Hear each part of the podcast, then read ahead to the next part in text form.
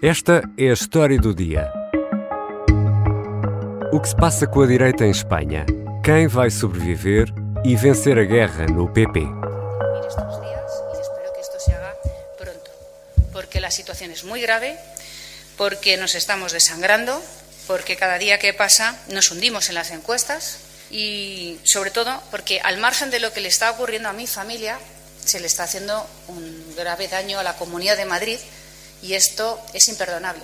Por eso creo que la situación del Partido Popular actual es insostenible. Isabel Dias Ayuso é do PP, é líder do Governo Regional de Madrid e é uma estrela em ascensão na direita europeia.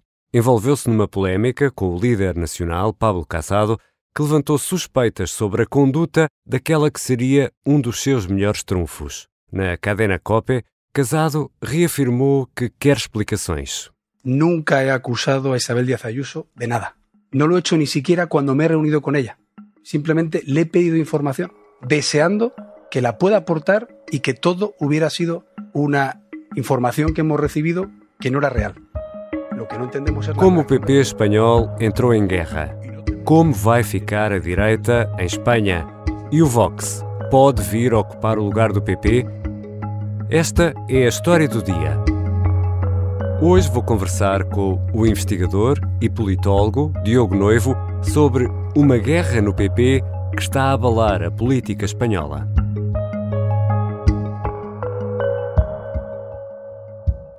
Diogo Noivo, bem-vindo. Olá, Ricardo. Já vamos à história que nos trouxe aqui, que mete acusações de abuso de poder, de espionagem, é quase digna de um policial. Primeiro, Diogo Noivo, quem são Pablo Casado e Isabel Dias Ayuso? Começamos por Isabel Dias Ayuso. Isabel Dias Ayuso nasce nas Juventudes Populares e, portanto, na ala juvenil uh, do Partido Popular. Foi durante muito tempo uma figura de pouca dimensão uh, no partido, geriu, entre outras coisas, as redes sociais do PP no Madrid, em Madrid, e, a dada altura, Pablo Casado, Uh, decide uh, fazer dela uma figura uh, de âmbito regional e candidata, ao, enfim, apoia a sua candidatura à comunidade regional. Portanto, é ele quem empurra. É claramente ele que a empurra e que faz dela a sua candidata à comunidade autónoma de Madrid. Na primeira eleição a coisa não correu bem, o resultado não foi extraordinário, muito embora depois tenha sido possível criar uma maioria de governo e, agora mais recentemente, nas últimas eleições autonómicas de Madrid, Isabel Dias Ayuso consegue um resultado absolutamente extraordinário. Apesar de não ter maioria absoluta, consegue mais deputados do que o conjunto da esquerda e, portanto, não sendo uma maioria absoluta do ponto de vista formal, na prática é uma maioria absoluta, e portanto esta é um pouco a história uh, de Isabel Dias Ayuso. Ela é uma figura muito madrilena, uma, uma das frases, uh, enfim, uma das palavras usadas para descrevê-la, que é uma figura castiça de Madrid. Muy buenas noches a España y a todos los rincones del mundo que ahí nos miran con tanta ilusión, porque la libertad ha triunfado nuevamente en Madrid. Ela é, ou, ou transforma-se numa campeã precisamente por causa do resultado em Madrid. Não só consegue uma vitória extraordinária, como consegue ir buscar votos a bastiões da esquerda. Como consegue ir buscar votos coletivos eleitorais, como por exemplo o coletivo LGBT, que é tradicionalmente de esquerda. E, portanto, o, o Isabel Dias Ayuso torna-se uma esperança da direita, não só espanhola, mas um pouco uma referência para a Europa. Um, e que até serviu de, de, inspiração a Carlos Moedas, de resto, Isabel Ayuso até enviou uma mensagem durante a campanha eleitoral. É verdade, é verdade. Houve uma grande proximidade entre o candidato Carlos Moedas e Isabel Dias Ayuso. É verdade com Almeida também, com o presidente da Câmara Municipal de Madrid também. Sou Isabel Dias Ayuso, presidenta da Comunidade de Madrid. Estou aqui para transmitir todo o meu apoio Carlos Moedas, de certa forma, embora sejam pessoas muito, muito diferentes, uh, de certa forma tenta apanhar o caminho iniciado por, por Isabel Dias Ayuso. E Pablo Casado, quem é Pablo Casado? Pablo Casado também ele vem uh, das juventudes do Partido Popular. É há muito alguém, uh, não quero usar a palavra sob tutela porque se calhar é muito forte, mas claramente apadrinhado por José Maria Aznar e chega a presidente do partido de maneira um pouco imprevista. Quando Mariano Rajoy deixa a presidência do Partido Popular, na sequência da moção de censura que provocou a queda do governo, havia duas candidatas claras, as duas do seu governo, Soraya Sanches de Santa Maria e Maria Dolores de Cospedal. estas duas senhoras polarizaram o partido de tal forma, romperam o Partido Popular de tal maneira que foi necessário criar uma terceira via para garantir alguma união do partido. Que a nadie le preguntéis a quem ha votado. Todos hemos votado al Partido Popular y todos habéis ganado. Pablo Casado é essa terceira via e, portanto, ele aparece no meio das duas principais candidatas uh, como uma espécie de solução de consenso. A verdade é que depois de chegar ao poder aproximou-se muito mais dos fiéis de Maria Dolores de Cospedal do que propriamente das pessoas que estavam com Soraya Santos de Santa Maria, mas enfim, ele nasce como presidente um pouco assim, não é? Uma espécie de... Um, há uma alteração ou uma mudança geracional dentro do partido que trazia grande esperança, promessas de união, uh, mas sabemos todos já que a, a realidade não foi bem essa. E como é que ele acaba vaiado este fim de semana na calha da Génova, onde fica a sede do PP em Madrid? Uh, não necessariamente Pablo Casado, mas a direção nacional do Partido Popular, e portanto certamente com o aval de Pablo Casado, acusou Isabel Dias Ayuso de tráfico de influências, de enfim, deixou no ar corrupção, mas sobretudo favorecer um negócio de um irmão seu uh, na compra de máscaras, uh, enfim, nos tempos da pandemia. Esse negócio, além de ter sido, enfim, definido dizia o PP, uh, eh, a dedo pela Presidente da Comunidade, teria envolvido também uma comissão. A questão é se é entendible que el 1 de abril, quando morían en España 700 personas, se puede contratar con tu hermana y recibir 300.000 euros de beneficio por vender mascarillas. Porque usted da, por hecho, usted da por hecho que la comisión es de 300.000 euros. Bueno, la información es que la comisión es de 286.000 euros, lo cual es un importe suficientemente relevante como para que alguien pudiera pensar que ha habido un tráfico de influencias. Pero insisto, yo no estoy acusando, estoy preguntando E Isabel Dias Ayuso veio dar respostas, veio explicar que afinal não houve comissão, afinal o grau, a ordem de grandeza dos montantes envolvidos não era nada daquilo que o PP estava a dizer. Isabel Díaz Ayuso ha puesto cifra a la cantidad que cobró su hermano por el contrato de las mascarillas y que ha desatado una guerra entre la presidenta madrileña y Pablo Casado. Fueron algo más de 55.000 euros, según Ayuso. E sobretudo veio ter uma atitude de enorme transparência, colocando inclusive as suas suas contas e todos os documentos da comunidade autónoma às ordens do Ministério Público.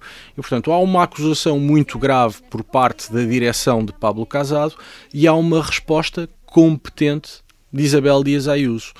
E ficou claro que uh, havia por parte de Pablo Casado a intenção de destruir uma potencial adversária, coisa que, diga-se, não é nova no Partido Popular. Houve ou não houve comissão?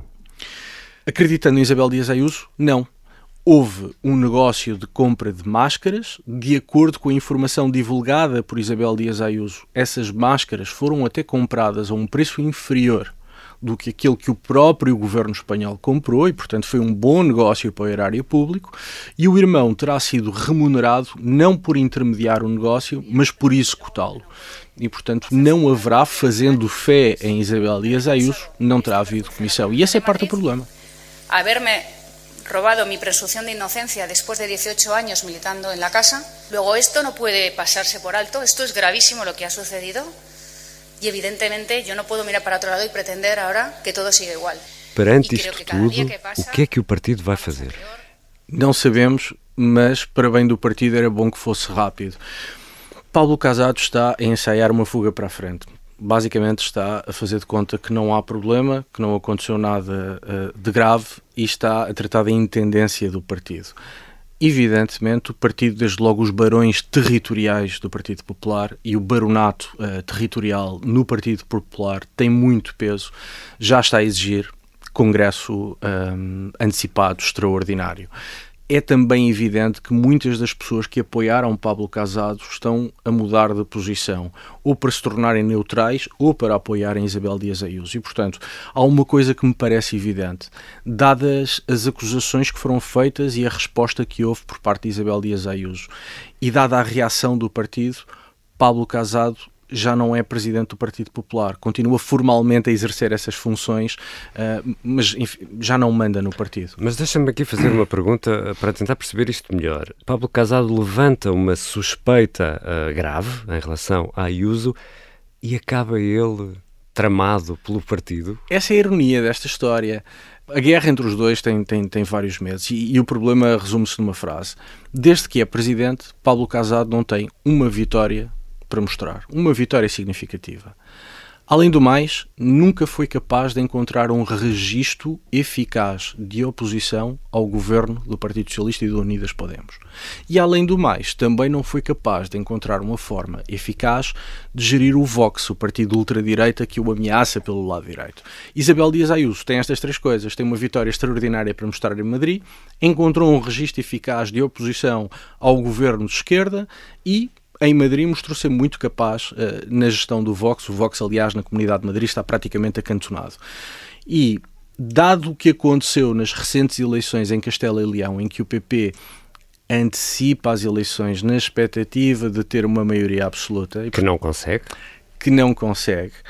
E, portanto, o partido que ganhou, perdeu. O PP ganhou as eleições em Castela e Leão, mas o cenário pós-eleitoral faz com que o PP, na prática, tenha perdido. E, e, logo na noite das eleições, e já vamos falar eh, mais dele, de Santiago Abascal e do Vox, Santiago Abascal, o líder do Vox, diz uh, para o, o, representante do partido em Castelo e Leão, uh, estás com cara de vice-presidente vice do sim. governo. E que cara de vice-presidente se le está poniendo a Juan García Gallardo?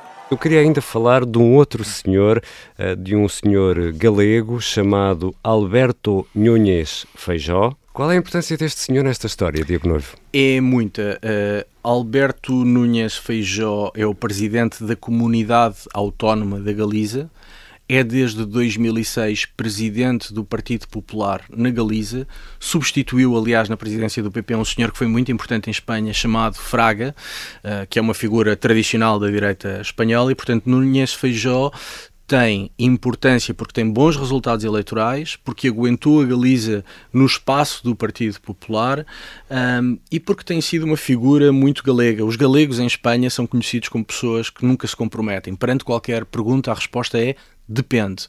E então, Núñez Feijó tem sido um homem depende desde que está uh, em funções.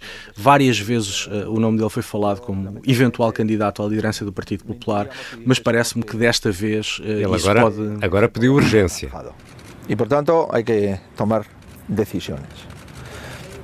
Las decisiones eh, hay que tomarlas cuando es imprescindible hacerlo. Y en este caso, en mi opinión, es imprescindible hacerlo. Serán decisiones que no serán fáciles, serán decisiones complejas, pero creo que deben ser urgentes. Pediu urgência e já se colocou numa posição uh, de, de pré-candidato à, à, liderança do Partido Popular, tanto mais que Isabel Dias Ayuso disse muito recentemente não ter interesse em sair de Madrid e, portanto, Núñez Feijó, como bom galego, aproveitou a porta aberta e já se posicionou para. E pode ser, tal como foi casada, a terceira via? As relações e as pontes entre estes dois lados do partido estão praticamente dinamitadas, já não há uh, conversa, pelo menos conversa útil, entre os dois blocos uh, dentro do Partido Popular e por isso uh, Núñez Feijó pode, pode ser o homem da conciliação, pode ser o homem que aparece como terceira via para unir os dois lados do partido. Vamos ainda falar um pouco do Vox, que nesta altura é o segundo nas intenções eh, de voto. Santiago Abascal diz que não dá grande importância às sondagens, pero que las hay, hay. Que hasta ahora se han dedicado a influir en el voto más que a predecirlo, al servicio de intereses de partidos.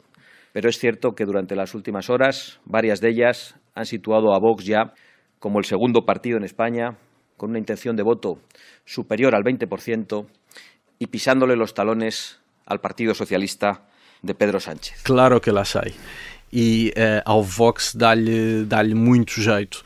Uh, a primeira coisa que importa dizer é que é verdade que o Vox vai buscar muitos votos ao Partido Popular, mas não vai só buscar votos ao Partido Popular. Aliás, nas últimas eleições em Madrid, o Vox conseguiu excelentes resultados em uh, uh, círculos eleitorais tradicionalmente de esquerda, que desde os anos 70 eram de esquerda.